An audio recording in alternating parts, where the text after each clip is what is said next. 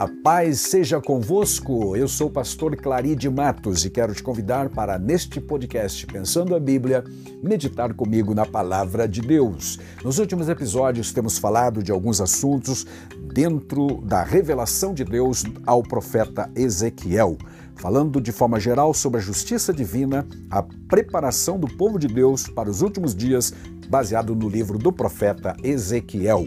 Chegamos no episódio número 3 desta série e falaremos hoje sobre as abominações do templo, com base no capítulo 8 de Ezequiel, onde lemos o seguinte no capítulo 8, então, verso 1.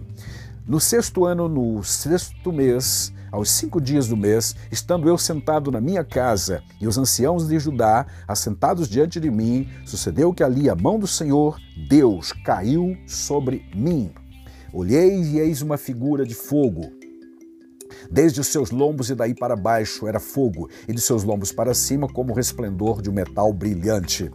Estendeu ele dali a, a, sua uma semelhança de mão e me tomou pelos cachos da minha cabeça, cabelos, o Espírito me levantou entre a terra e o céu e me levou a Jerusalém em visões de Deus, até a entrada da porta do pátio de dentro, que olha para o norte, onde estava colocada a imagem dos ciúmes que provoca ciúmes. Eis que a glória de Deus, do Deus de Israel, estava ali, como a glória que eu vira no vale. Amém.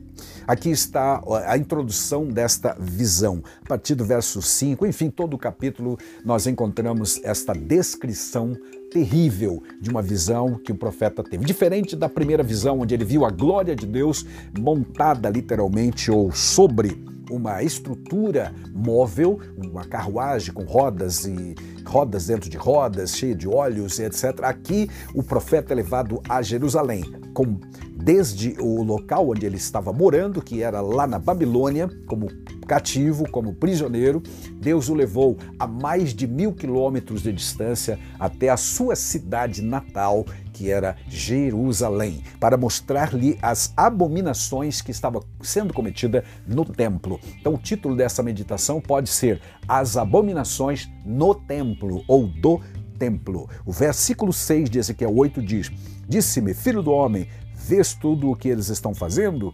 As, as, grandes abominações que a casa de Israel faz aqui, aqui quer dizer dentro da casa de Deus para me afastar do meu santuário, mas verás ainda maiores abominações. E o que seriam essas abominações?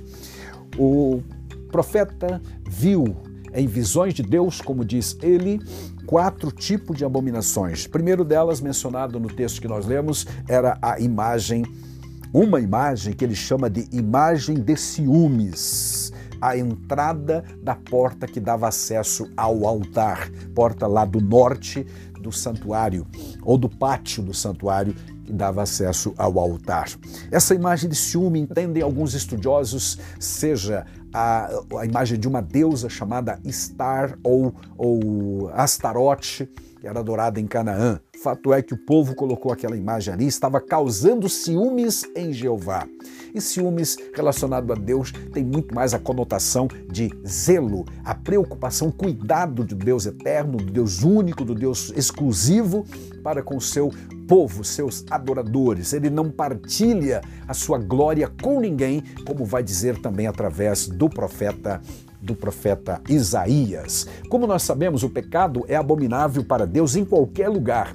Agora, quando esse pecado é consumado no recinto mais sagrado, Amém. É, meus irmãos, então ele se torna e assume uma dimensão muito mais séria. Você há de convir comigo, tá? Atos de idolatria em geral, no Antigo Testamento, é conceituado como abominação a Deus, pois afrontam diretamente a soberania e a exclusividade da adoração devida a Jeová. Mas quando isto acontece, repito, na sua própria casa, é porque chegou realmente o fim, você não acha? Abominação é, segundo o dicionário, ato ou efeito de abominar, de repulsar, é uma aversão, execração, coisa abominável, execrável, repulsiva. Abominar, portanto, o verbo é repelir com horror, com asco, aborrecer, detestar, odiar. Abominável é algo que merece uh, ser abominado, alguma coisa ou atitude detestável que inspira aversão e assim sucessivamente, meus amados, tá? Uma abominação maior que a adoração secreta dos anciãos era portanto, a adoração pública dos israelitas, que vai ser mencionado em Ezequiel capítulo 8 e versículo 14, por exemplo, onde na porta norte estava um grupo de mulheres adorando a Tamuz, mas antes disso, dentro do próprio santuário, estavam lá 70 anciãos com seus com seus incensários diante de imagens pintadas na parede interna do santuário, que devia ser dedicado exclusivamente à adoração ao Senhor Deus, que devia ser local é, designado só para sacerdotes, homens consagrados a Deus e por Deus, estão lá esses líderes da nação adorando não a Jeová, cuja glória está presente, não foi embora ainda, não saiu ainda do templo. No capítulo seguinte de Ezequiel, você vai encontrar e ler sobre a saída da glória de Deus. Mas nesse momento a glória de Deus está presente ainda, Deus está residindo ainda firmemente ali no santuário. E este, esta gente, sem nenhum temor, sem nenhum respeito, está adorando imagens, não apenas animais, mas imagens de animais. Que Deus ajude nossa vida hoje na nova dispensação, para que jamais deixemos que algum tipo de idolatria invada o nosso coração, porque hoje ainda existe, infelizmente, a possibilidade do ser humano, apesar de salvo, ainda abrigar no seu coração alguns ídolos. Tanto é verdade que o apóstolo João alerta o seu povo, a igreja, os crentes da nova aliança, dizendo: Filhinhos, guardai-vos dos ídolos.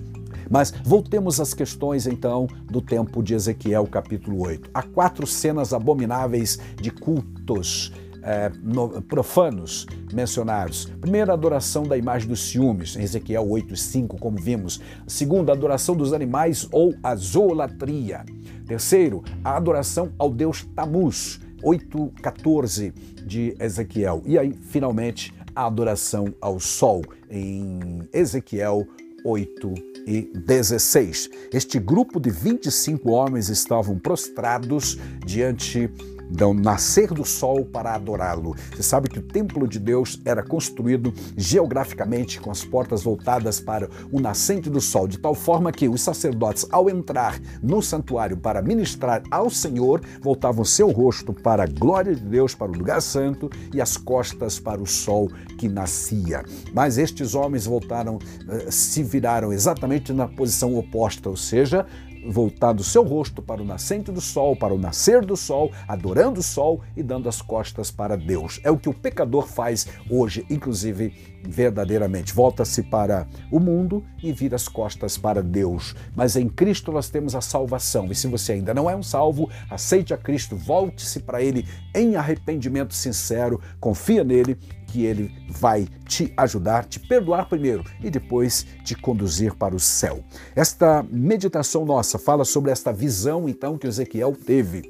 Ele foi transportado, como dissemos, a mais de mil quilômetros de distância e Deus quis mostrar a ele essas abominações asquerosas, que é a definição do termo ba, é, abominação aparece exaustivamente no livro de Ezequiel referente a esta atitude daquela gente que devia conhecer e adorar o verdadeiro Deus, mas estavam desviando suas capacidades de adoração para os ídolos criados ou criatura, no caso dos animais, ou então simplesmente imaginação dos seus corações. Essas abominações são estudadas, amados, com profundidade aqui neste capítulo, são mencionadas, melhor dizendo, com detalhes aqui, quatro delas. A imagem dos ciúmes, então, os 70 anciãos adorando a imagem dos bichos e depois o Tamuz, o rei. Esse Tamuz é, é o nome de uma divindade com uma, uma, origem um tanto obscura e muitas fontes dizem algumas coisas, outras outras, mas de fato o que se sabe é que era um deus da vegetação ou da primavera,